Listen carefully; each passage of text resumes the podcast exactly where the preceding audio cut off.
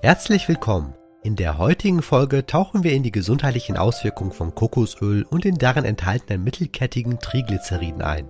Unsere Erkenntnisse basieren auf drei der neuesten systematischen Übersichtsarbeiten zu diesem Thema, die umfangreiche Forschungen und empirische Analysen in diesem Bereich durchgeführt haben. Die Links zu den Studien finden Sie wie immer in der Videobeschreibung. Kokosöl, das aus dem Inneren reifer Kokosnüsse extrahiert wird, ist bekannt für seinen hohen Gehalt an gesättigten Fettsäuren. Ein Hauptbestandteil dieser Fettsäuren ist die Laurinsäure. Stellen Sie sich eine reife Kokosnuss vor, die in der tropischen Sonne hängt. Wenn sie geöffnet wird, liefert der Kern dieses wunderbare Öl, das in vielen Küchen und Schönheitsprodukten auf der ganzen Welt geschätzt wird. Die Laurinsäure im Kokosöl ist besonders bemerkenswert. Sie ist eine Art von gesättigter Fettsäure, die sowohl als mittelkettige als auch als langkettige Fettsäure betrachtet wird. Sie hat die einzigartige Fähigkeit, schnell vom Körper aufgenommen zu werden, ähnlich wie die mittelkettigen Fettsäuren, behält aber auch einige der Eigenschaften von langkettigen Fettsäuren, zum Beispiel die stabile Struktur. Es wird behauptet, dass Kokosöl eine Reihe von gesundheitlichen Vorteilen bietet. Dazu gehören positive Auswirkungen auf Haut und Haare, mögliche Vorteile auf das Immunsystem und sogar potenzielle Auswirkungen auf Zustände wie Alzheimer und Knochenverlust. Darüber hinaus soll es auch noch positiv den Blutzuckerspiegel beeinflussen. Da stellt sich doch die Frage, ist Kokosöl tatsächlich so gesundheitsfördernd, wie behauptet wird?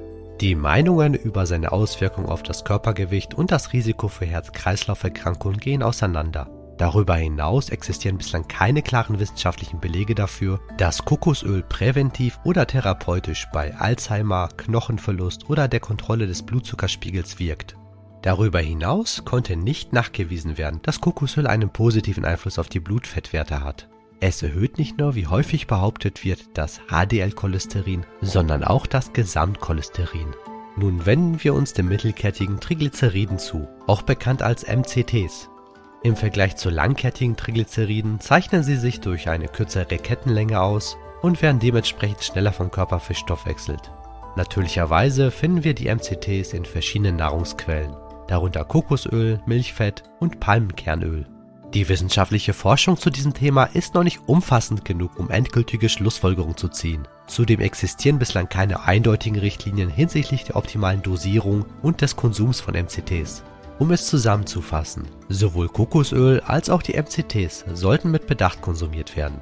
Für eine lange Lebensspanne in guter Gesundheit ist mehr erforderlich als nur die Einnahme einzelner potenziell gesunder Lebensmittel und Nahrungsergänzungsmittel. Der Schlüssel zu einer guten Gesundheit liegt in einer ausgewogenen Ernährung und einem gesunden Lebensstil.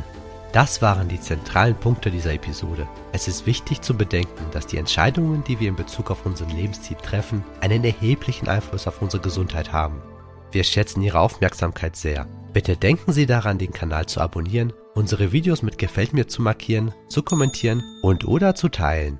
Wir laden Sie herzlich ein, sich auch unsere anderen Inhalte anzusehen und uns auf unseren sozialen Medien zu folgen, um mit uns zu interagieren. Und wie immer gilt, ich wünsche Ihnen ein langes, gesundes und glückliches Leben. Bis zum nächsten Mal.